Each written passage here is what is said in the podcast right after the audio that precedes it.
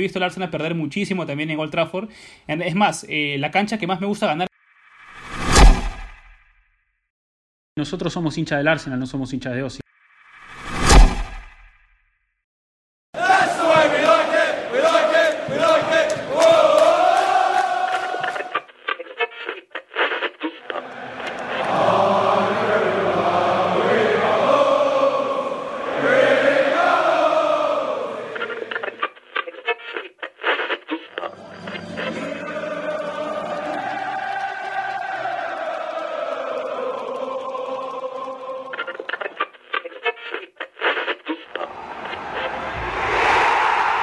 Inglesa.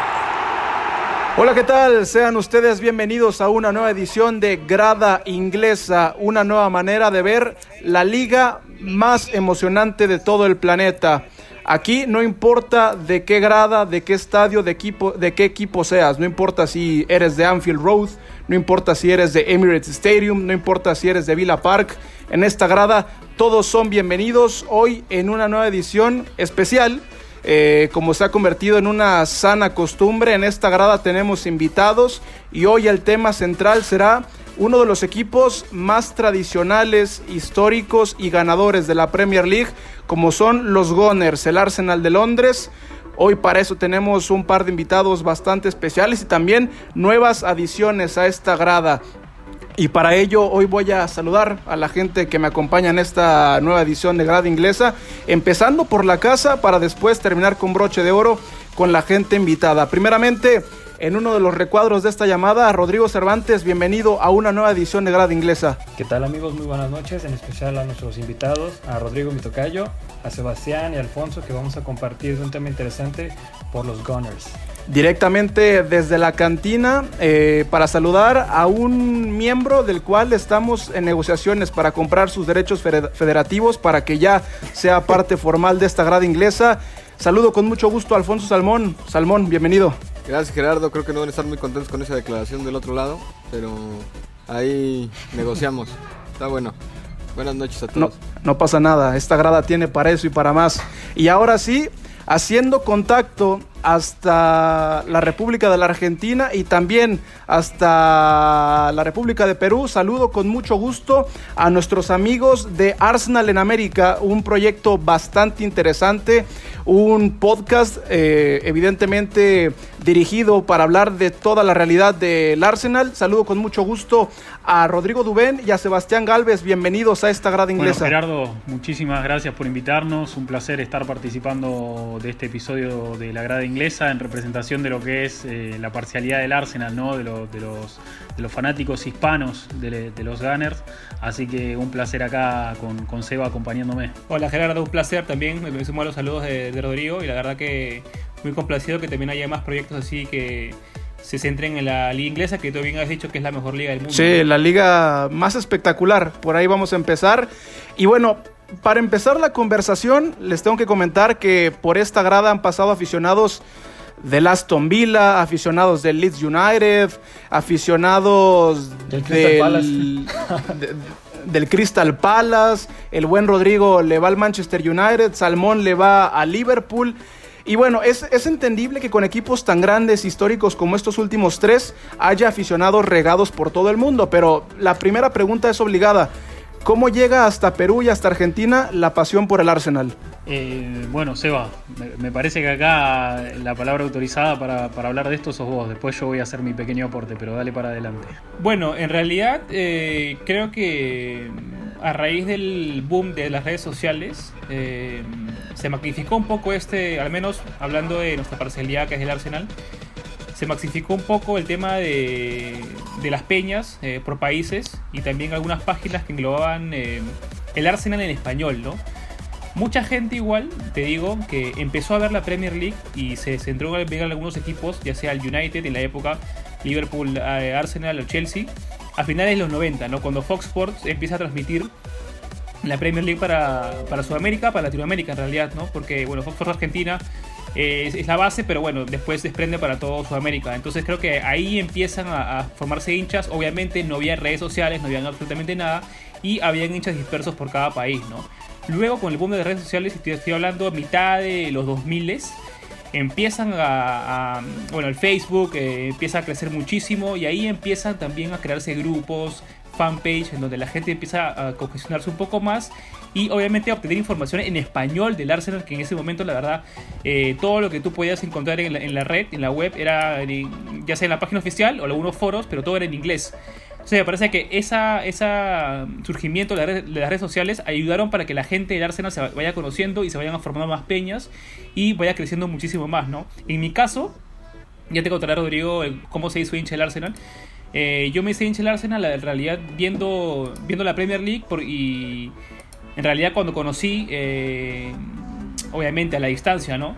La labor que, estaba haciendo Arsene Wenger en Arsenal, eh, la verdad que me enamoré, ¿no? Fue un, fue un clic instantáneo, o sea, era un equipo que todos sabemos que Arsenal luego de esa época de los Invencibles y el cambio al Emirates bajó muchísimo el estatus, por así decirlo, dentro de la Premier League en Europa por los resultados. Pero el club igual fue creciendo, ¿no? Entonces nosotros le debemos mucho a Arsène Wenger, al menos acá, que el club se haya hecho mundialmente conocido. Porque antes de Arsène Wenger, la verdad que Arsenal era un club igualmente histórico, o sea, el tercero más grande de Inglaterra por, por los títulos y por lo que había dejado en el legado.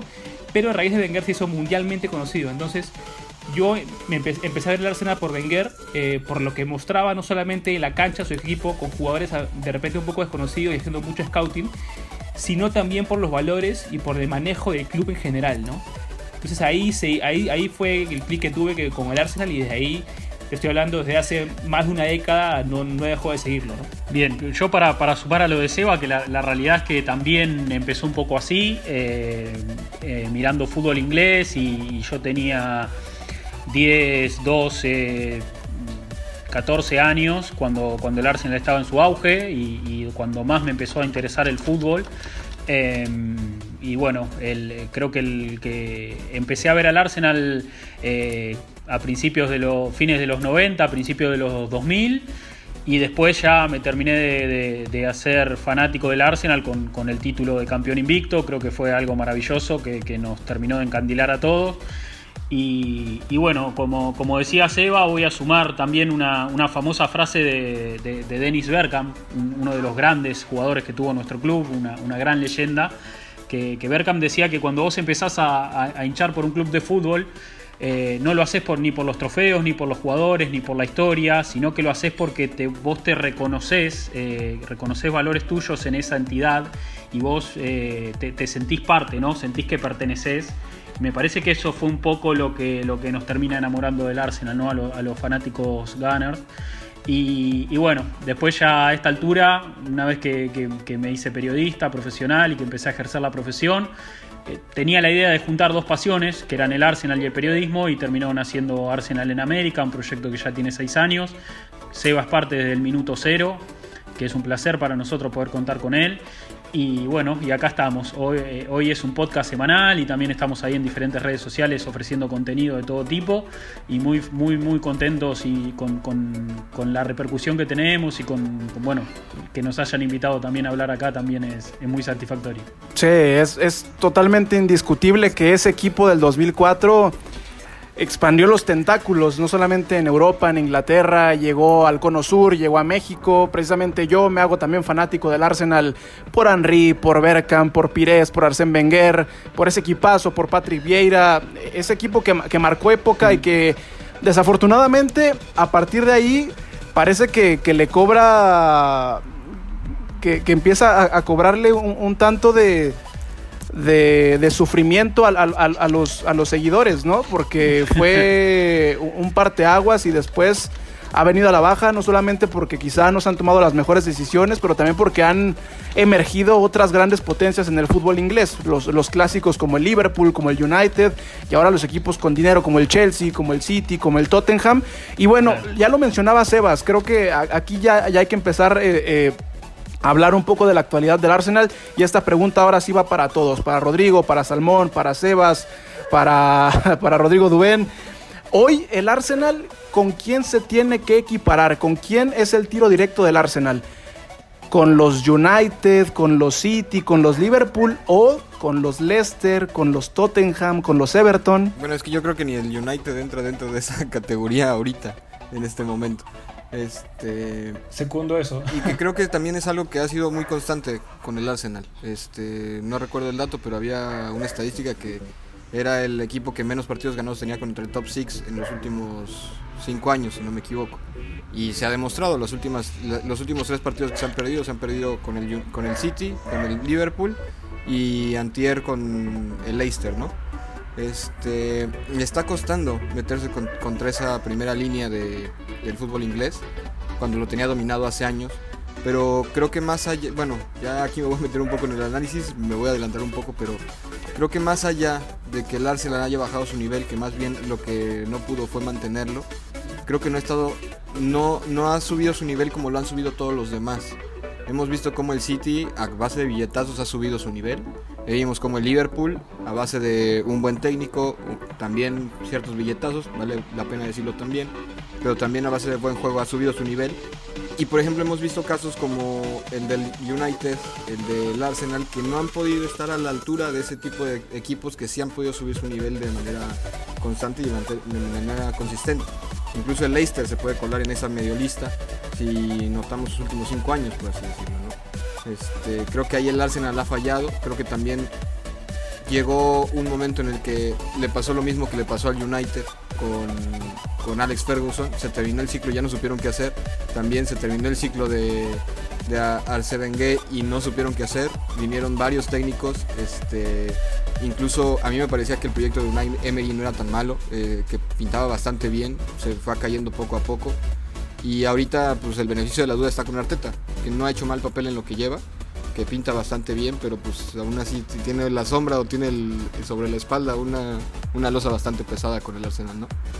Sí, la, realidad es que, bueno, co- coincido un poco con lo que, con lo, con lo que marcaban. Eh, me parece que es natural que después de un ciclo tan extenso y tan exitoso eh, sea, sea difícil reconstruir, ¿no? La reconstrucción siempre va a ser difícil.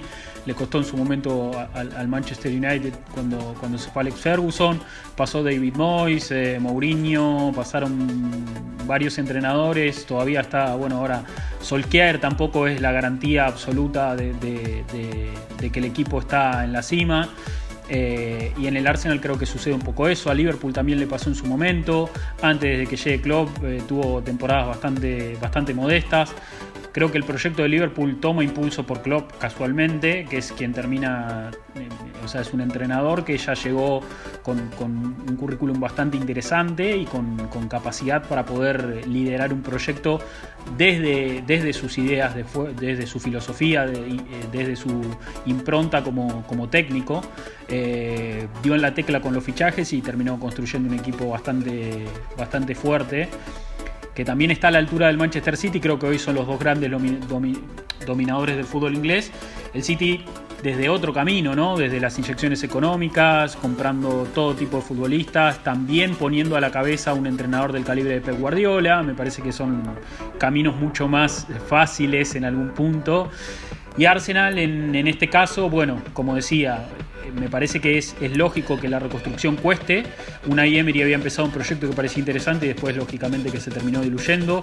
Hoy Mikel Arteta tiene un papel diferente porque es un entrenador que tiene muchísimo eh, más espalda, porque fue capitán del club, porque tiene su propia historia dentro de Arsenal. Y además porque ya ha tomado un rol más relevante que el de Emery, no es solo entrenador, ya ahora también ocupa un lugar de manager, así que también tiene, tiene funciones mucho más eh, amplias. Y la realidad es que si bien todavía queda mucho por mejorar y siempre lo, marcamos en nuestro, en nuestro podcast con, con Seba, eh, que, también me gustaría saber qué opina de todo esto, eh, eh, creo que vamos por buen camino, ¿no? Eh, es el famoso trust, trust the process que decimos los, los hinchas de Arsenal ahora, confiamos mucho en el proceso de Mikel Arteta y ojalá que llegue a muy buen puerto. Sí, para responder tu pregunta, Gerardo, que me parece muy atinada y eh, amparándome un poco en lo que ya este, analizó y muy bien eh, Alfonso, creo que sí se puede equiparar Arsenal con United. Y te digo por qué. Precisamente por lo que dijeron, ¿no? De haber salido después de muchísimo tiempo, más de dos décadas, ambos con un, un modelo de juego, un modelo de gestión, un modelo de identidad, al final una idiosincrasia, una cultura totalmente forjada de sus equipos. Y que luego, ahora, después de varios años, si se dan cuenta, ambos equipos eh, han vuelto prácticamente a confiar en la legitimidad de sus ídolos, por así decirlo, ¿no? Tanto United con Solskjaer como Arteta, que también fue capitán y fue, todos sabemos que fue un, un, peón importantísimo en la última etapa de Arsène Wenger. Así que me parece que desde ese punto de vista se equiparan y también se equiparan porque ambos equipos, ambos entrenadores todavía no son probados al máximo nivel o en un tipo de, de consistencia durante el tiempo, ¿no? Entonces creo que en ese sentido Arsenal y United, ambos que fueron tan dominadores en las finales de los 90, principios de los 2000 en la Premier League, se ven enfrascados en que ahora ya no se habla de top 4 ni top 6, sino que se habla de top 8. Hay equipos que se han acostumbrado a vivir prácticamente en, puestos de Champions League y estamos hablando de Leicester City, Tottenham también es un equipo que, bueno, a pesar de ser nuestro rival, hay que reconocer la labor de Danny Levy que ha hecho hace los últimos 5 años, la verdad, un equipo muy potente. Y creo que en ese sentido, ahora con Wolf que, que viene asomando, eh, Everton, que también como dijiste usted, que también yo creo que Everton todavía está ahí el beneficio de la duda porque si bien ha empezado muy bien y es un equipo que llena los ojos, me parece que eh, más va a pelear cerca del sexto puesto que, de los primeros cuatro lugares después cuando se desarrolle la Premier League. Pero creo que sí, ¿no? Son dos... bueno, hay gente que dice never, O sea, eso, eso te, te explico un poco un poco, un poco ese rótulo, pero para volver a lo que decía, sí me parece importantísimo que United y Arsenal están, la verdad, en un proceso prácticamente similar, ¿no? Y también acá hay que tener en cuenta una cosa, y ya lo hablaron ustedes, ¿no? City y Chelsea, equipos que tienen margen de error. O sea, Chelsea y City pueden equivocarse con fichajes. United y Arsenal no pueden equivocarse con fichajes porque simplemente después se quedan con jugadores y ya ha pasado este último mercado que no pueden venderlos o no pueden comprar. Entonces, en ese sentido, creo que eh, es una dura tarea para ambos equipos, creo que tienen mucha espalda históricamente.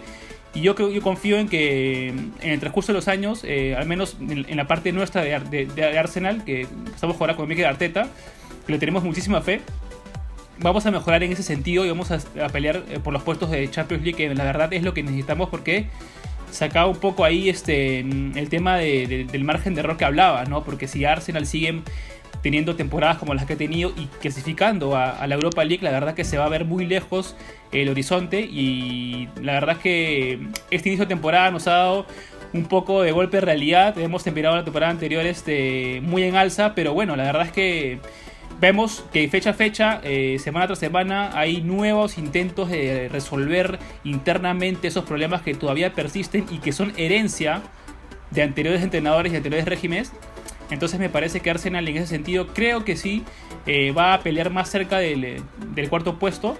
Y eh, el, tema del United también, ¿no? O sea, yo creo que United eh, es un equipo que tiene demasiada historia como para no pelear puestos de Europa.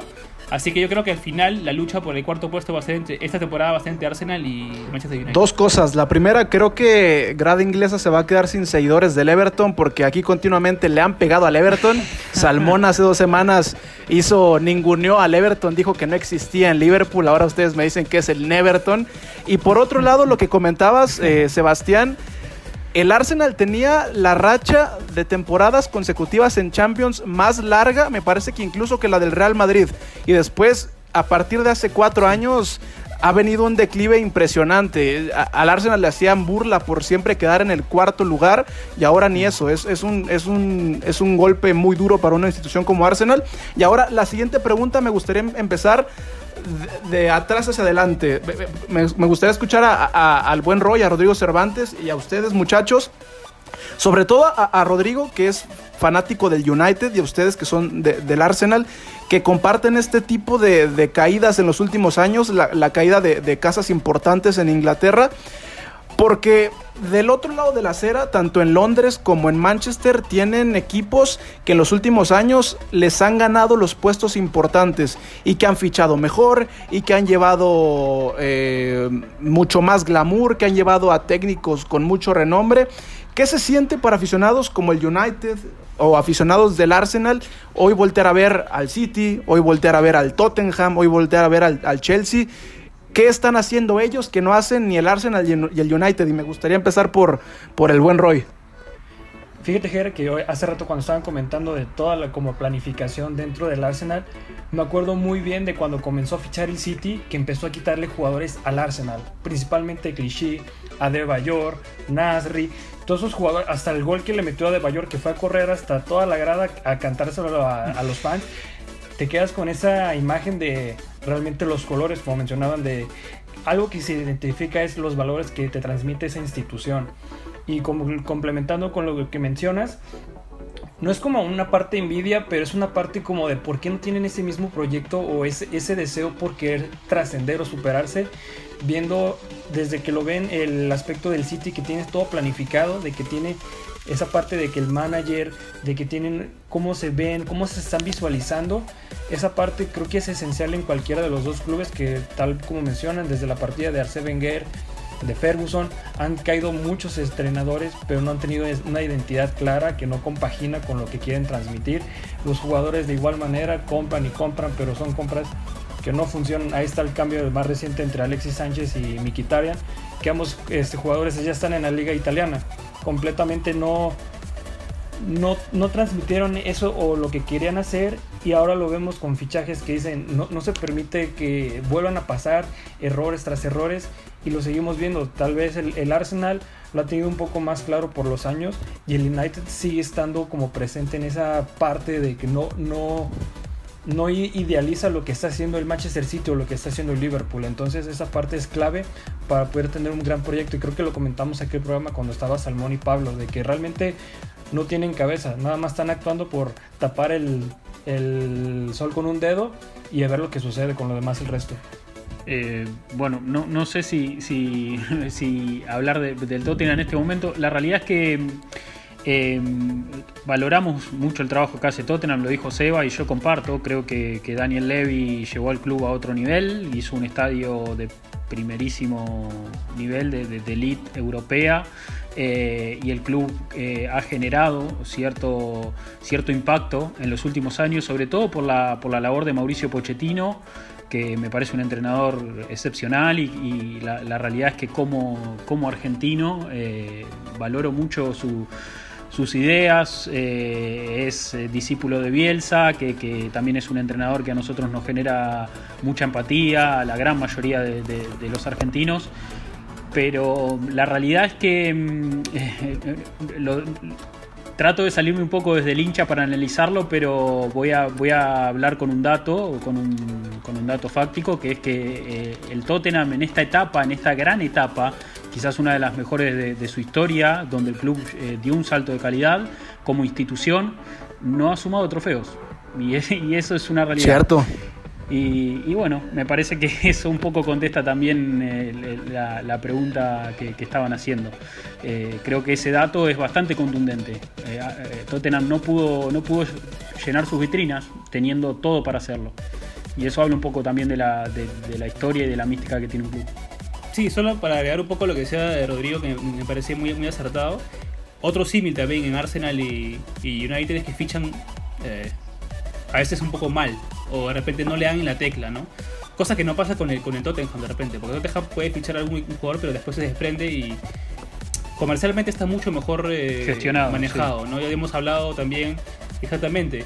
Eh, Ed Woodward, Rodrigo no me va a dejar mentir acá, que la verdad que es un tipo que solamente ve la parte comercial y prácticamente de fútbol no sabe nada. Ahora mismo en Arsenal yo tengo ese temor que pase lo mismo porque está un, eh, un personaje que se llama Binay Katesham, que es un prácticamente también es un economista me parece que es contador pero no sabe nada de parte deportiva y se le ha dejado prácticamente encargada a Edu Gaspar que es el director deportivo y a Mikel Arteta que ahora tiene rótulo de, de manager no entonces a mí me da un poco de, de, desconfianza que pueda pasar algo similar a lo que pasaba en United no que tener un director deportivo perdón tener un, un CEO que sea un ducho en la parte comercial pero en la parte deportiva la verdad que no te aporte nada no entonces creo que también ahí también hay margen para poder que ambos equipos mejoren, ¿no? Hablando de Arsenal, a nosotros la noticia de los despidos nos dejó un poco helados, la verdad. Eh, creemos todavía que hay un vacío que tiene que llenarse con algunos integrantes más. Si bien de repente ahora mismo lo más conveniente es que Mikel Arteta tenga un poco más de poder en las decisiones y que Edu también lo acompañe en ese sentido, ahí hay un, vacío que, que, es para llenar el equipo porque sabemos que Ahora mismo no se puede eh, errar mucho en los fichajes porque la verdad que estamos todavía en un año muy, muy, muy complicado, muy curioso, así que creo que de acá en adelante van a estar en la lupa esos dos equipos, ¿no? Por el tema mm, de los refuerzos y el tema de gestión de, plantel. Aquí complementando un poco lo que todos dicen, este, yo creo que precisamente la mayor caída o, el mayor error que han tenido estos dos clubes es precisamente la caída deportiva porque siento, yo percibo, a lo mejor ustedes me pueden eh, explicar más claramente que conocen el interno del Arsenal y del United, pero a mí me parece que hay, un, hay una separación entre lo deportivo y lo, y lo administrativo, que no sucedía antes. Porque cuando tú tenías un Ferguson, que es una figura de autoridad, que es una figura que imponías de cierta manera quién se tenía que fichar y quién no, o sea, el visto bueno lo ponía este Ferguson, no sucedía eso. Cuando tenías a CMG, que también llevaba mucho tiempo en el negocio, que ya conocían, o sea, digamos que eran managers, pero managers en todo, en el todo sentido de la palabra ellos manejaban realmente todo, incluso cuánto iban a pagar por la transferencia, por así decirlo. Que es algo que también sucede, que, podemos extrapolar también a Liverpool y también al City. Ahorita quienes deciden los fichajes, sí eh, tiene el Liverpool, todos conocemos la fórmula que es que viene del béisbol, que viene de, de, Boston, pero también el, el, último visto bueno lo tiene que poner Klopp, por así decirlo. O sea, no, no llega si no dio visto bueno Klopp. Lo mismo con Guardiola. Este, entonces cuando están hilados esos proyectos, tanto deportivo como administrativo, y cuando, cuando se toman las decisiones en conjunto, que es precisamente lo que decía Sebas. Y al final de cuentas yo creo que por eso está un poco funcionando mejor ahorita los dos equipos, porque tienen figuras de cierta autoridad dentro del club, tanto Solskjaer como Arteta, que, de cierta manera se pueden imponer ese tipo de, criterios o ese tipo de, autoridad al interior del club. O sea, Edu no le va a venir a, a decir nada a Arteta, por así decirlo. Cuando Arteta tiene mucha más este, autoridad dentro del club, ¿no? Y lo mismo, este, lo mismo en el United. Solskjaer es un histórico del, United, ¿no? Entonces, creo que eso está haciendo que mejoren un poco los proyectos, pero después de que llevan 5 o 6 años este, complicados, ¿no? Entonces, también es reestructurar esos 5 o 6 años que se perdieron. Creo que ese es el mayor reto que ahorita tienen los dos equipos, precisamente porque no han dejado de gastar tanto el United como el Arsenal no han dejado de tener dinero para gastar, pero el problema es que poco a poco se le está, se le está terminando esa, esa alcancía que tenían por ahí y que más tarde va a ser mucho más complicado seguir gastando y van a tener que construir de otra manera los proyectos si no, si no reivindican el camino ahorita. esa es mi perspectiva o eso es lo que yo percibo un poco del Arsenal y del, United. No sé si comparten ustedes también. Creo que todos hemos alcanzado un punto bastante importante en el declive de dos equipos, de dos instituciones súper importantes para la historia de la Premier League, como lo son el Arsenal y el Manchester United. Y hoy creo que todos vamos a coincidir que tanto el Arsenal como el United no tienen las plantillas más poderosas de la primera división de Inglaterra. Y yo quisiera preguntarles, eh, empezando por, por Sebas, por Rodrigo, eh, en el entendido de que Arsenal no tiene una plantilla todopoderosa como la del City, como la de Liverpool, ¿es válido dejar fuera jugadores como Mesut Özil? Esa es una. Y la segunda, cuáles son las zonas que le hacen falta por reforzar al Arsenal, en el entendido de que la, ventana de transferencias ya está cerrada, pero uno voltea a ver, por ejemplo, el medio campo y tienes a Thomas, tienes a Ceballos, tienes a Shaka, pero sigue quedando la sensación de que falta creatividad. Eh, sí, sí, coincidimos, eh, estamos de acuerdo en que, el equipo carece de creatividad y de improvisación, sobre todo en el último tercio del campo. Es un gran déficit y algo que debería ser una prioridad para, corregir, para, poder eh, lograr mejores rendimientos. el Arsenal no ha tenido malos resultados, más allá de que perdió el último partido ante Leicester, que también ha perdido dos partidos más en este inicio de Premier League. Eh, creo que, ha encontrado un, estilo mm, eh, efectivo en algún punto que lo llevó a terminar muy bien la temporada pasada, pero que en esta temporada tiene que, tiene que sufrir una vuelta de tuerca esa filosofía porque también hubo incorporación de nuevos jugadores, ¿no? Caso Tomás Party, Gabriel, que creo que, reforzaron bastante al equipo, William mismo, eh, son, son refuerzos de, buena calidad que, que están participando bastante y que tienen que adaptarse también a la dinámica y Miquel Arteta tiene que construir ahora eh, desde, estas modificaciones en la plantilla. Con respecto a Mesut Özil, hemos hablado de él en nuestro podcast en Arsenal en América, eh, tenemos una opinión bastante formada, eh, tanto todos en el equipo, tanto Seba como, como el resto de, los integrantes de Arsenal en América, coincidimos en que en que Mesut Özil es un ídolo del club, eh, es un jugador que nos ha deslumbrado, que, es de los jugadores favoritos de, la etapa Emirates, de, los mejores que hemos visto, de lo particularmente yo es uno de los mejores futbolistas que he visto en mi vida. Técnicamente es muy superior, es muy elegante, juega con mucha naturalidad, quizá su, su, lenguaje corporal es muy atípico, pero con un toque de balón cambia un partido completamente y eso no es para cualquiera. Pero Osil hay que preguntarse si hoy realmente está enfocado en ser un futbolista de elite, eh, si, realmente tiene la cabeza en, el club, en la dinámica o más en sus intereses personales, que es muy respetable. Mesut Osil puede defender todas las causas que, quiera, eh, pero cuando sus intereses chocan con los intereses del club, eh, lamentablemente no hay que echarle la culpa a ninguna de las dos partes. Simplemente no encajan, son piezas que no encajan. Y hay que dar vuelta a la página y nosotros somos hinchas del Arsenal, no somos hinchas de Osil, así que eh, estamos apoyando al equipo y, esperamos que lo mejor, que, venga lo mejor de la mano de Arteta y del resto de los jugadores. No sé qué tendrá para decir Seba. Sí, básicamente lo mismo. Eh, lo de Osil sí es repetitivo y suscribo todo lo que ha dicho Rodri. Y respecto a tu pregunta, el tema de la creatividad y el tema de ese vacío que todavía sigue existiendo en el, equipo y se nota, no se nota de, ahí, del domingo, se nota de hace ya un buen tiempo. Em, bueno, cuando Unai Emery agarra el equipo luego Arsène Wenger, luego esa, ese, ese periplo de más de 20 años de Arsène Wenger, que en los últimos años ya había demostrado que su método quizás estaba siendo un poco obsoleto para eh, la manera en que la liga estaba evolucionando y el fútbol en general estaba evolucionando. Un fútbol más atlético, más físico, eh, obviamente en el que tienes que defender mejor. Eh, porque cada día se defiende, se defiende peor en el, fútbol actual y el que, el que, el, que, defiende mejor, como dice Simeone, obviamente va a tener mucho más chances de poder puntuar, ¿no? Nosotros esperábamos, sí, que Unai Emery venga al equipo y eh, establezca un sistema defensivo, no solamente de la línea defensiva, sino que hablo de colectivo, que pueda ser mucho más rentable para los intereses del Arsenal y para que Arsenal compita mejor. Unai Emery, cuando, cuando arrancó su periplo, la verdad que, como dijo Rodri, ¿no? Eh, lo solucionó mucho porque sí tenía algunas matices que estaba tratando de, de superar y sobre todo esa herencia defensiva de Arsenal que de verdad era un desastre, por decirlo menos. Y sí se vio, se vio una aplicación, pero no duró. O sea, a Unai Emery el tema con él fue que apenas el equipo empezó a titubear, apenas aparecieron los fantasmas, prácticamente metió un palmazo en el tablero y de lo que había construido, no construyó más. Entonces, era lógico que cuando vuelva, cuando, perdón, cuando llegue otro entrenador después de él, iba a enfocarse en la, en la faceta defensiva del equipo para hacerlo más sólido, para que el equipo vuelva a ganar en confianza, para que el equipo se la vuelva a creer y así de esa manera pelear de tú a tú con todos los equipos de la liga, ¿no? Que sabemos que la Premier League es un equipo que es una liga que tiene equipos de verdad de todos los colores, ¿no? O sea, tú tienes que, hasta el minuto 90, 91, 92 hay chances de que te voltee de partido, eso, es así.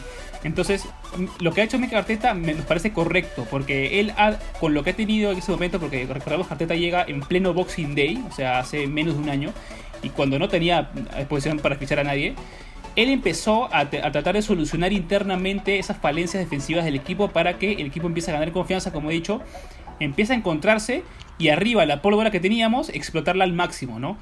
Ese proceso ha durado hasta el final de la temporada pasada que Arsenal levanta la FA Cup.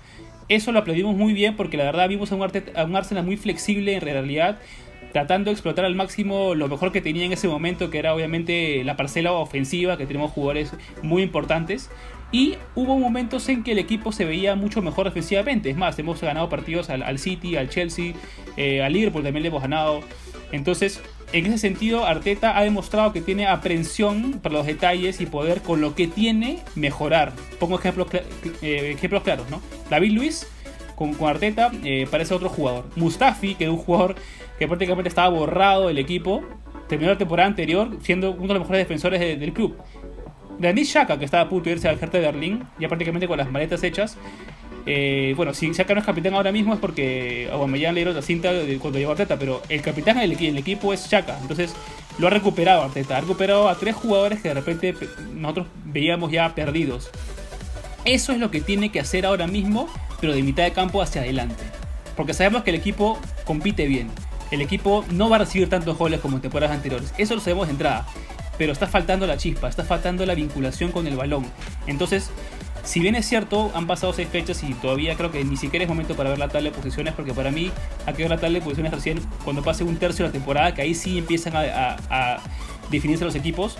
Arteta tiene estas semanas que vienen y luego para un, por selecciones un reto importante, que es poder moldear a su equipo de mitad de campo hacia adelante, poder encontrar los factores que están haciendo que eso no sea así y a partir de los, de los condimentos que tiene, buscar las soluciones internas como lo hizo la temporada anterior en la faceta defensiva, ahora ofensivamente, ¿no? Entonces por eso nosotros creemos que tácticamente Arteta es un tipo muy dotado y la gestión de grupo la verdad que la ha manejado muy bien, o sea, nosotros nos apenó mucho que Özil ya no juegue por el equipo, pero hay sus razones. Mató y lo mismo, ¿no? Sabemos que Arteta tiene espalda para manejar el equipo, ya lo había hablado ahí Alfonso, tiene legitimidad para poder tomar decisiones que un Emery no tenía. O sea, si un Emery se carga a Ozil y mató a Wendusi, se lo comen. encima. Pero si vas a Arteta, que ha sido un tiempo capitán, ganador de FA Cup, con, con, con Arsène Wenger, es otra cosa. Es lo mismo en el Barcelona. O sea, eh, Quique Setién no puede cargarse a Luis Suárez, ¿no? Porque ¿quién es Quique Setién en Barcelona? Pero Ronald Koeman ha sido ídolo, campeón de, Copa de Europa, y se lo cargó porque tiene legitimidad.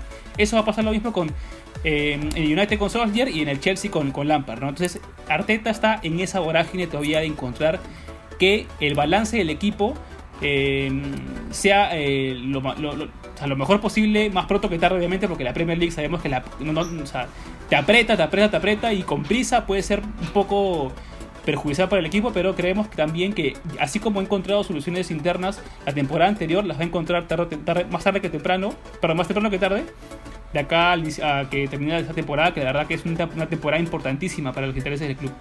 Sí, yo, yo, concuerdo totalmente que uno de los puntos importantes de Arteta en su corta instancia, más allá de los dos títulos, porque creo que eso le da mucho crédito, muchas credenciales, mucha legitimidad, pero creo que ha encontrado nuevamente una de las mejores fases de muchos jugadores que tú ya mencionaste, los Mustafi, los David Luis, a David Luis lo mataban la última temporada, no lo querían y hoy es uno de los jugadores más importantes, pero lo, que también es muy curioso, y esto también me gustaría preguntárselo a, Salmón, a Roy, a Isaac, es cómo si el Arsenal, que para mí tiene una, de las cuatro o cinco mejores delanteras de la liga, porque tienes a Aubameyang, tienes a Lacazette, ¿por qué hoy si lo comparas con los equipos que están, bueno, no en, no en este momento de la temporada, porque vemos equipos como el Aston Villa, como el Leeds, a otros equipos menos poderosos en los primeros puestos, pero como el Arsenal teniendo esa delantera no se puede equiparar aún a equipos como el City, como el Liverpool, o sea, cuáles son las zonas en las cuales le saca totalmente ventaja los pesos pesados.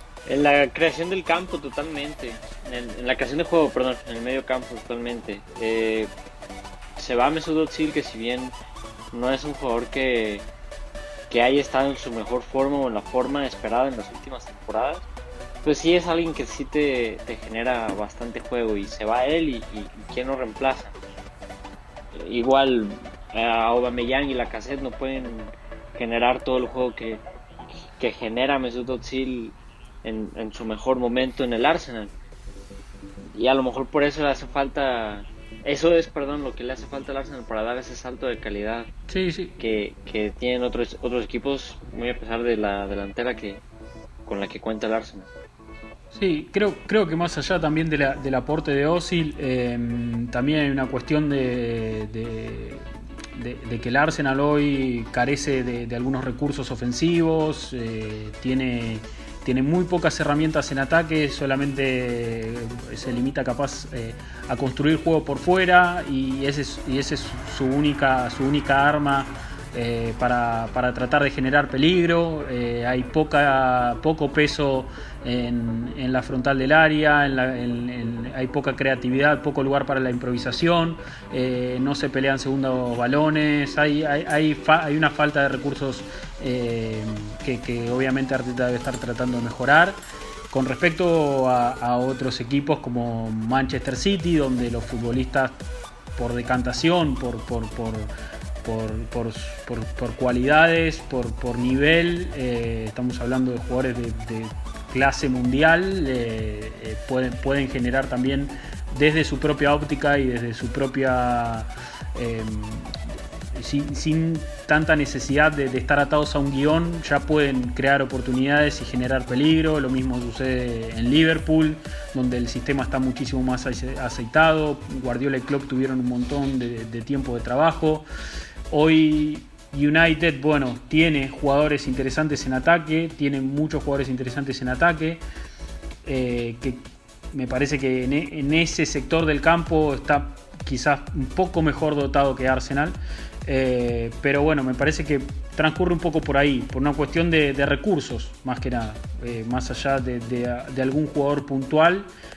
son, son equipo, el Arsenal es un equipo en construcción, sobre todo en ofensiva, y el resto en ese sentido ya está un poco más edificado.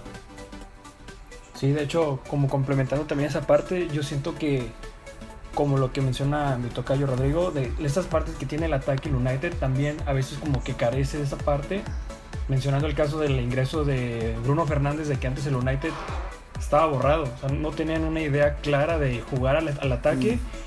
Y esa asociación que llega del mercado de invierno junto con Paul Pogba empieza a generar un ritmo diferente a la par de que llegaron pues no, tuvieron ninguna derrota hasta esta temporada pero e, ese ritmo que le da es algo que también el Arsenal es algo que no tenía desde que yo me acuerdo pues los mencionaban a Cés Fábregas, Aaron Ramsey, Jack Wilshere, todos esos jugadores que venían desde abajo, desde la cantera, creándolos, se empezó a perder ese tipo de, de mística o de jugadores que sentían los colores de los equipos y ahorita querer encontrar como, no sé, algún referente que pueda ser Dani Ceballos, de que es Grande Shaka, de que puede ser algún otro jugador, no, no se toman como ese evaluarte o ese estandarte de posicionarse y decir que ser un, un referente para los equipos. Sí, a, eso que tú comentas de, la gente de casa, digo, esto nada más es, un comentario breve porque nos llevaría mucho más tiempo, pero creo que el Arsenal se ha obsesionado bastante en tratar de hacer a los jugadores de la cantera, a los jugadores de fuerzas básicas, quienes carguen sobre sus hombros toda la historia del Arsenal, porque creo que ah, lo comentábamos también en el en vivo de Arsenal en América el fin de semana, hoy no puede ser que los enquetea, que los saca, que ese tipo de jugadores, en su momento los Walcott, que esos tipo de jugadores sean los que vayan a sacar al Arsenal adelante y vuelvan a hacerlo un equipo protagonista. Son jugadores con calidad, son jugadores que a los cuales se les ha invertido mucho en la formación, pero creo que no pueden ser los responsables de sacar al Arsenal del bache de 5 o 6 años. Y ya como, como última pregunta para la gente de Arsenal en América, porque sé este, que, estamos desfasados en horas con ellos eh, respecto al horario de Sudamérica, se viene el Arsenal contra el Manchester United. Creo que hablar de la actualidad de ambos equipos ya lo hemos tocado, ya, ya sabemos cómo llegan ambos equipos. Entonces, a mí me gustaría preguntarles... ¿Cuál es la memoria, cuál, es el partido que más les ha dolido, la derrota que más les ha dolido contra el United y cuál es la victoria que más recuerdan siendo aficionados del Arsenal en un partido contra el United? Bueno, yo creo que, voy a contestar por ambos, Eva. El, 8-2 fue, fue durísimo. El 8-2 fue durísimo. Año 2011 fue. Año, 2011, y la verdad que fue un resultado bisagra en algún punto porque después de esa durísima derrota. Terminó llegando Mikel Arteta y, y Per al, club, que cerraron el mercado del Arsenal de esa, para esa temporada. Y, bueno, terminaron siendo ambos también muy importantes, bomberos en, la última etapa de, de, Wenger, campeones, ganadores de títulos, Per Mertesacker campeón del mundo siendo jugador del Arsenal, así que eh, nada, creo que fue una derrota dolorosa, pero a su vez eh, significativa. ¿No, Seba? No sé si vos coincidís. Sí, la verdad coincido totalmente con lo que dice Rodri. Eh, más que todo porque para mí fue un partido en el que Arsenal se cerró un ciclo. Se cerró un ciclo completamente de los jugadores porque justo en semanas anteriores se habían ido el club. Eh, Fábregas, se había ido Samir Nasri y se había ido Kairi Clichy. Entonces Arsenal llegaba a ese, partido, la verdad, mermado físicamente, técnicamente, todo, todo. Regalado. un paquete completo regalado, regalado, la verdad que sí. Tanto así que Dani Huelve quiso dos goles. O sea. entonces, claro, ese momento del Arsenal fue, fue crítico. Eh, pero luego, como es Arsene Wenger, ¿no? Luego de, de, esa desgracia sacó una oportunidad para darle un último impulso al club y un último aire, en mi opinión. Porque después de, esos, de esos, este, ese partido, me parece que fue el martes siguiente, llega, como bien dijo Rodri, llega Mikel Arteta y llega Per Mertesacker, ¿no? Dos pilares del Arsenal en la, última época y, hoy, por así decirlo, perdón, hoy están ambos trabajando en el club, me pongo a pensar ahora, porque Per Mertesacker está en la academia, así que...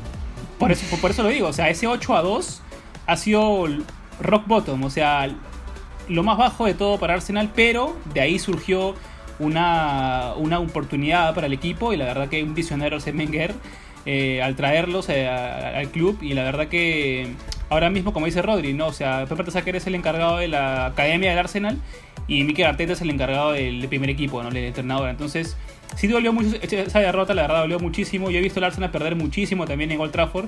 Es más, eh, la cancha que más me gusta ganar a mí es Old Trafford porque prácticamente no ganamos nunca. Y bueno, espero que el, partido que viene, la verdad, acá, con el perdón de, Rodri, este, pueda llevarnos un triunfo, la verdad, porque sería no solo un envío anímico brutal, sino para el aficionado del Arsenal, que creció viendo el Arsenal de los 2000, ganar en Old Trafford, la verdad que es otro. Mira, déjame, déjame ponerte este dato sobre la mesa. El Arsenal tiene 13 juegos consecutivos y 14 años sin ganar en Old Trafford solamente por la liga. El último triunfo del Arsenal en Old Trafford por Premier League fue en la jornada 5 de la temporada 2006-2007, 1 a 0 con gol de un con un gol, exactamente, con un gol de un tal Emanuela de Bayor. Y ya simplemente para que se la canten a Rodrigo Cervantes, ¿cuál ha sido la victoria que más han gritado en contra del United? Eh, yo, bueno, iba a decir de, las victorias, eh, hay una muy reciente que quizás no es tan significativa, pero que a mí me, generó bastante alegría. Eh, fue, no sé si fue semifinales o cuarto final de FA Cup, semifinales.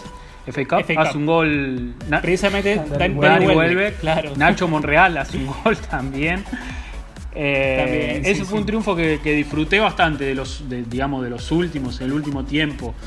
Después no tengo tanta memoria de, haber visto ese partido en vivo, pero sí imágenes y que también son muy, muy icónicas y emblemáticas. Eh, un triunfo con camiseta dorada, no sé si año 2000 eh, Arsenal gana un título en Old Trafford, ¿no? Hace un gol Will Gol de Will ese, creo que es un triunfo bastante importante también y que nos genera mucha alegría. Sí, de, los más recientes, este, no, o sea, ese que dijo Rodri, la verdad, suma mucho porque luego Arsenal le puede ganar ese partido con gol de Danny Welbeck, va y gana la FA Cup, ¿no? O sea, es un, es un, es un, es un partido que Arsenal lo ganó y, rompe, rompe una sequía de nueve años sin títulos esa temporada, ¿o no, Seba? O, fue, o ya habíamos ganado una, no. Esa, esa temporada se rompe la sequía. Esa, Ah, no, la anterior, la anterior, perdón, sí, sí. La, segunda. Sí, sí, esa fue la segunda FA Cup. Sí, esa fue la segunda FA Sí, pero no, no, se gana mucho en Old Trafford, la verdad, y cuando se gana se disfruta, se disfruta, se disfruta muchísimo y esperemos que Arteta pueda traernos un, triunfo. Muchachos, pues simplemente para agradecerles porque sé que, que allá ya deberán de estar dormidos y nada más preguntarles eh, eh, en, el mismo, en la misma despedida, preguntarles en qué posición va a quedar el Arsenal en Premier y hasta dónde va a llegar en Europa League. Eh, bueno, yo voy a hablar completamente desde el deseo porque, porque no... Como hincha, está bien, se vale.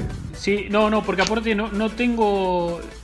o sea, tratamos de ser realistas cuando hacemos los podcasts y, de analizar todo objetivamente, pero cuando uno mira hacia adelante con el Arsenal siempre espera lo mejor.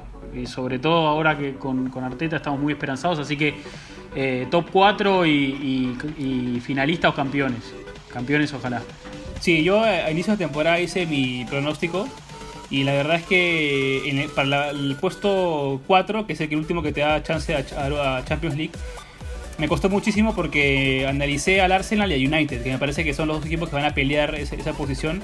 Y básicamente saqué mi conclusión de que Arsenal va a quedar cuarto por Mikel Arteta, porque Mikel Arteta me parece que tácticamente es un entrenador que le puede dar mucho más con menos quizás al equipo, que sabemos que United tiene más gol que Arsenal, pero defiende peor que Arsenal.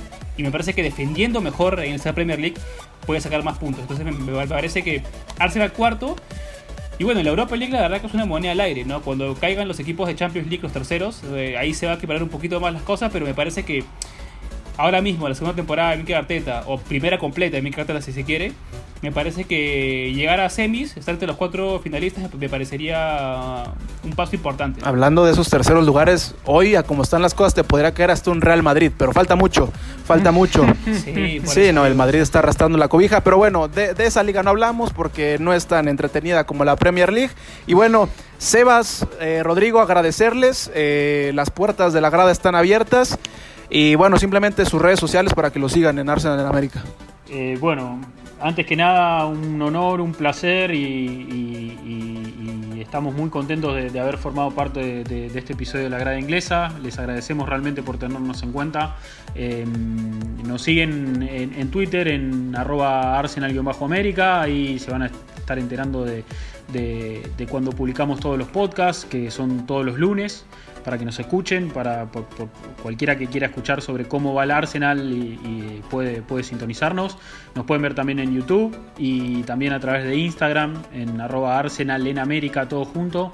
Em, ahí hacemos vivos post partido, así que también pueden, pueden estar sintonizando las transmisiones en vivo después de cada partido. Hacemos un breve análisis en caliente de todo lo que va sucediendo y también ofrecemos, creo que lo mejor, lo mejor que podemos ofrecer hoy como proyecto es los análisis tácticos de Seba, que, tiene un, ojo clínico para, analizar el juego, eh, analiza todo muy bien al detalle, muy, muy, muy... Eh, explicativo y también muy coloquial. No, no hace falta saber mucho de fútbol para ver un análisis de Sebas y para entender cómo funciona todo. Así que les recomendamos que, se metan en YouTube y que, que, sigan ese tipo de contenido. Bueno, muchas gracias chicos, la verdad un honor acá nosotros como Arsenal en América, la verdad que estamos tratando de dar un impulso distinto, metiéndole mucho más esta temporada, temporada para todo el hincha de Arsenal muy, con mucha ilusión, por así decirlo, un proyecto que recién está empezando, así que también esperamos estar a la altura de nuestro proyecto Arsenal América con, con lo que está ahora mismo en el club, ¿no? Y sí, muchas gracias por, la invitación, la verdad que a mí me complace mucho siempre ver que la gente eh, hispanohablante se dedique a analizar, a meterle horas de trabajo a la Premier League, que es una liga, la verdad, tradicional, es una liga hermosa para verla, no solamente a de Arsenal, sino en general. Ver cualquier partido de la Premier League, la verdad que este es mucho mejor que ver de repente un partido de, Italia o de España o de equipos grandes, ¿no? Porque la verdad que te deja matices, matices importantes y la verdad que esperemos que la liga siga creciendo y bueno, el fanatismo también siga creciendo y siempre tratando de, darnos la mano mutuamente, ¿no? Entonces estamos muy agradecidos de la invitación, chicos, y esperemos que les vaya lo mejor. Totalmente, es la ruta de escape para nosotros que estamos de este lado del planeta, de buscar otras opciones a, lo que nos ofrece la Liga Mexicana, la Liga Argentina, la Liga Chilena, bueno, es, es otro... La Liga Argentina no arrancó todavía, es increíble. Ah, no, bueno. Así que imagínense. Ah, no, bueno, bueno, cosas que pasan de este lado del planeta. Gracias, Sebastián y Rodrigo. Gracias a ustedes, muchachos. Muchas gracias. Gracias a ustedes, muchachos. Hasta luego, gracias. Y ahora sí, eh, Alfonso, Isaac, eh, Rodrigo, eh, ¿están, ¿están de acuerdo con estos pronósticos? con los pronósticos de, del buen Rodrigo Dubén, de Sebastián Galvez. ¿Creen que al Arsenal le dé para, para pelear por el título de Europa League y meterse entre los primeros cuatro cuando tienes ahí a un Tottenham, a un Chelsea? Yo creo que puede competir que al final termine ganándola va a ser complicado. Este, pero yo creo que es mucho más fácil competir en Europa League que competir en la Premier League. Este, si nos ponemos a analizar pues, las plantillas, todo esto, creo que al Arsenal sí le da para ganar una Europa League. Ya lo vimos con el Sevilla el año pasado, que incluso le pudo ganar al Inter con una plantillón. Este, pero sí le va a costar también depende mucho cómo se adapten sus, jugadores. Ya vimos que, por ejemplo, el experimento de Nicolás Pepe el año pasado no le funcionó mucho. Este, este año William, a ver qué tal resulta. Este, también va a ser una temporada de consolidación o de, o de fracaso para Arteta. Es su temporada en donde ya no es un novato, ya tiene que demostrar cosas. Puede ser su paso para hacia adelante o puede ser también un fracaso más dentro del Arsenal, ¿no? Sí, yo también coincido en esa parte de, que Arteta ya no es nuevo para ese tipo de calibres de los encuentros que ha tenido. Digo, tal vez la temporada pasada en Europa League contra el Olympiacos se le fue, pero ahorita comentando de que tienen los fichajes en la defensa, de que volvieron a traer a Dani Ceballos, entonces esas alternativas en el ataque con Saka, con Enquetá, con Aubameyang y la cassette, entonces pues puede estar haciendo el intento de reconstructurar ese proyecto y aparte ver a dónde le alcanza ese proyecto nuevo. Y nosotros castigamos demasiado al Arsenal cuando empezamos a hacer nuestros pronósticos, pero no esperábamos el factor Mikel Arteta. Que creo que Mikel Arteta nos ha sorprendido a todos. No sé si puedo hablar por ustedes, pero al menos por mí sí puedo sí puedo hablar de una sorpresa grata y de, un técnico que ha despertado o, más bien revolucionado el juego de un equipo que a lo mejor y de repente se había dormido. Eh, lo que hice lo que hice Salmón es, es, cierto, el experimento de Nicolás Pepe no sirvió. Sin embargo, pues Nicolás Pepe es un jugador de 25 años que todavía puede despuntar y que de repente tiene, tiene buenos juegos, entonces a lo mejor nos puede sorprender. Eh, William se ha adaptado bien, pero también es un jugador muy endeble, entonces hay que ver cómo funciona. Me parece que, que si hablamos de Arsenal en el cuarto lugar, si es un poco, es un poco optimista, pero van a mejorar su posición con respecto a la, a la temporada pasada. Entonces sí, un cuarto, quinto, sí me late. No sé, yo soy, yo por eso les hacía esa pregunta, yo soy medio escéptico, porque estamos claros que en una mesa aparte comen el Liverpool y el City, y después vienen plantillas como las del Chelsea, como las del Tottenham, el Everton con su gran presente, y después podemos empezar a hablar del, del United, del Arsenal. Y con los equipos que ya mencionamos, estamos hablando que se fueron cuatro o cinco lugares. Creo que el Arsenal tendrá que resignarse a, pelear por Europa League. Pero bueno, en la Premier League nos, han demostrado que, que, todo puede pasar. Y bueno, nada más de, cara a este fin de semana tenemos un gran partido entre el United y el Arsenal. ¿Quién se lo lleva para ustedes? Y mis motivos son los mismos de la semana pasada entre Chelsea y Manchester. Son dos equipos que tienen demasiado que probar y por lo mismo que tienen demasiado que probar van a jugar a defenderse, que fue lo que, lo que pasó precisamente. El Chelsea y Manchester no, no buscaron atacarse tanto, o, más bien jugaron muy trabado, jugaron a nada, jugaron a sacar puntos. Sí, jugaron a sacar puntos. Y siento que va a pasar igual. Jugaron a no perder. Con el Arsenal y el Manchester United. Van a jugar a sacar un punto. Yo creo que va a depender mucho de, de cómo salga Arteta o el humor de Arteta. Va a parecer un poco subjetivo lo que voy a decir, pero Arteta si algo hizo bien en las victorias que tuvo contra Liverpool esta temporada, tanto en Community Shield como en, este, en la Carabao Cup, fue que fue fiel a su idea, mantuvo bien al equipo, se armó bien atrás, salió el contragolpe, supo defender el resultado cuando tenía que defenderlo y pues fue efectivo, por así decirlo. Pero últimamente en los últimos tres partidos ha, estado cambiando mucho su cuadro, ha estado modificando la alineación, ha estado probando cosas que si sigue probando y si vuelve a probar contra el United, pues eso lo puedes hacer contra el Fulham, lo puedes hacer contra el West Ham, lo puedes hacer contra equipos de un menor nivel, por así decirlo. Pero no lo puedes hacer con el United. Si lo vuelve a hacer con el United, a mí me parece que va, que va este, a perder el partido. Si es fiel a su idea, yo creo que puede competir e incluso ganar, aunque lleva mucho tiempo sin ganar en Old Trafford. Y, este, y también dependerá mucho del planteamiento táctico del United. Eh, Arteta le gusta salir mucho el balón, mucho salir el balón desde atrás. Y muchas veces, muchos goles que ha tenido últimamente han sido precisamente porque no ha sabido sacar el balón desde atrás correctamente.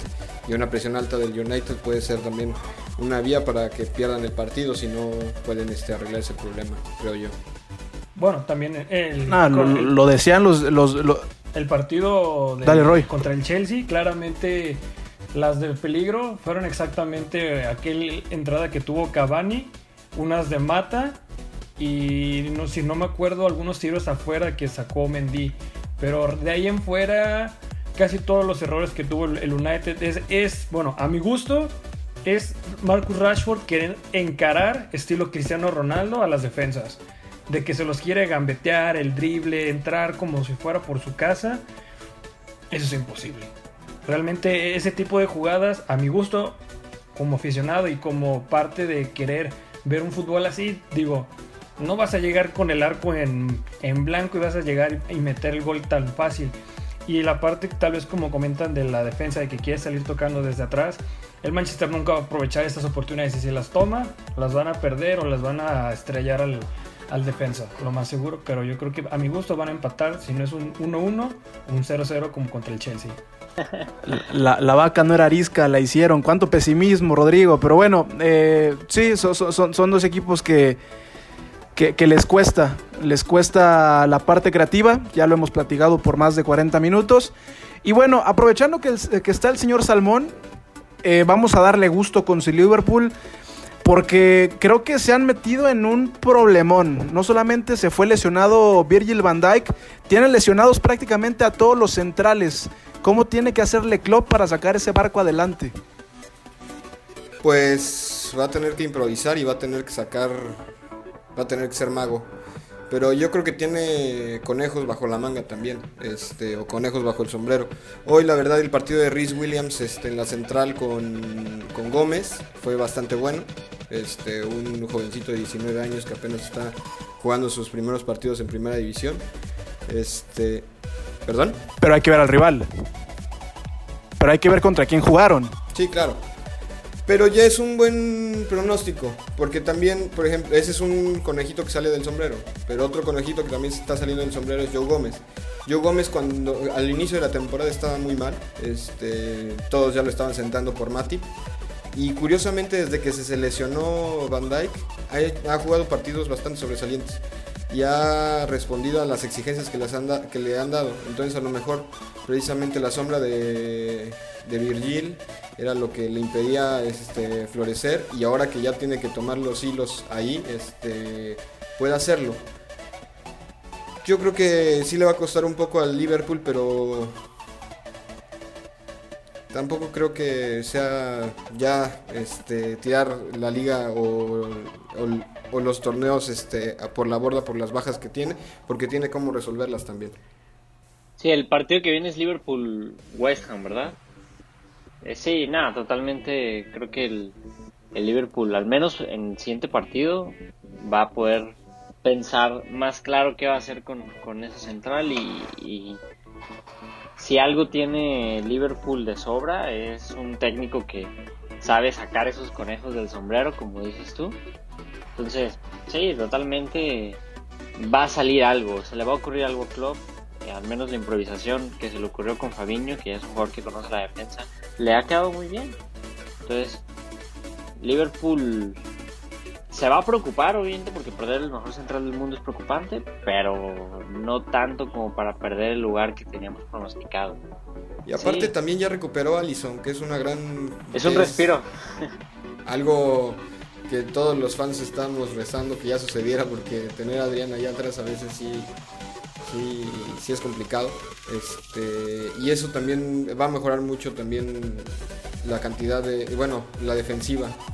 En, dado, en, en términos de dar orden y en términos sí exacto y, y, mencionaste algo muy interesante que es lo de dar orden porque Adrián no es un no es un portero que dirija a su defensa es un portero que le reclama a su defensa pero no la dirige y cosa, cosa contraria con Allison. Allison se nota que tiene una, una muy buena química con Van Dyke y eso ha ayudado a que la central se mantenga, se mantenga fuerte, a pesar de que Van Dyke no tiene un, un segundo central de, de, un nivel parecido a él, que a lo mejor y de repente pueda mantener la, es, ese, esa unión.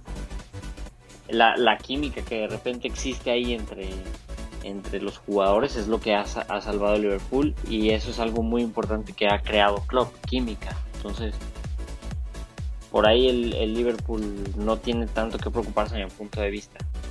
No sé qué opinas tú, Roy. Sí, no, yo creo que hay casos, yo creo que hay casos más, este, más preocupantes dentro de la Premier ahorita, como el City, como el United, como el Tottenham, que están en puestos ahorita incluso por debajo de la media tabla. Este, que Liverpool, que está en segundo lugar. Curiosamente, el Liverpool con muchas bajas que ha tenido, ha logrado mantener el Liverpool estar en los primeros lugares. Y los demás equipos creo que este año están resintiendo bastante el COVID y que no les está dando para mantenerse ahí arriba. A lo mejor se normaliza después, pero ahorita no les está dando. Sí, el, Liverpool ya empató en puntos al Everton. Hoy ambos comparten la cima. El Everton un poco eh, eh, tiene el, puesto número uno por cuestión de diferencia de goles, pero el Liverpool que, que, había empezado un tanto más titubeante y que el Everton que había tenido este arranque explosivo, después de seis jornadas ya tienen los mismos puntos. Que también hay que mencionar que el Aston Villa tiene un juego menos. Ahora, ya vimos que ya dio un pinchazo, pero en caso de ganar ese juego pendiente que tienen, se pudieran ir a, la primera posición de, la tabla general. Hay que ver, el Aston Villa, insisto, perdió y se vio mal jugando la última semana contra el Leeds United. Y precisamente para ir cerrando este capítulo de, de, grada inglesa, nada más para, para hacer una pequeña revisión del, del, que para mí es el, es el otro juego importante. Ya hablamos del Arsenal contra el United.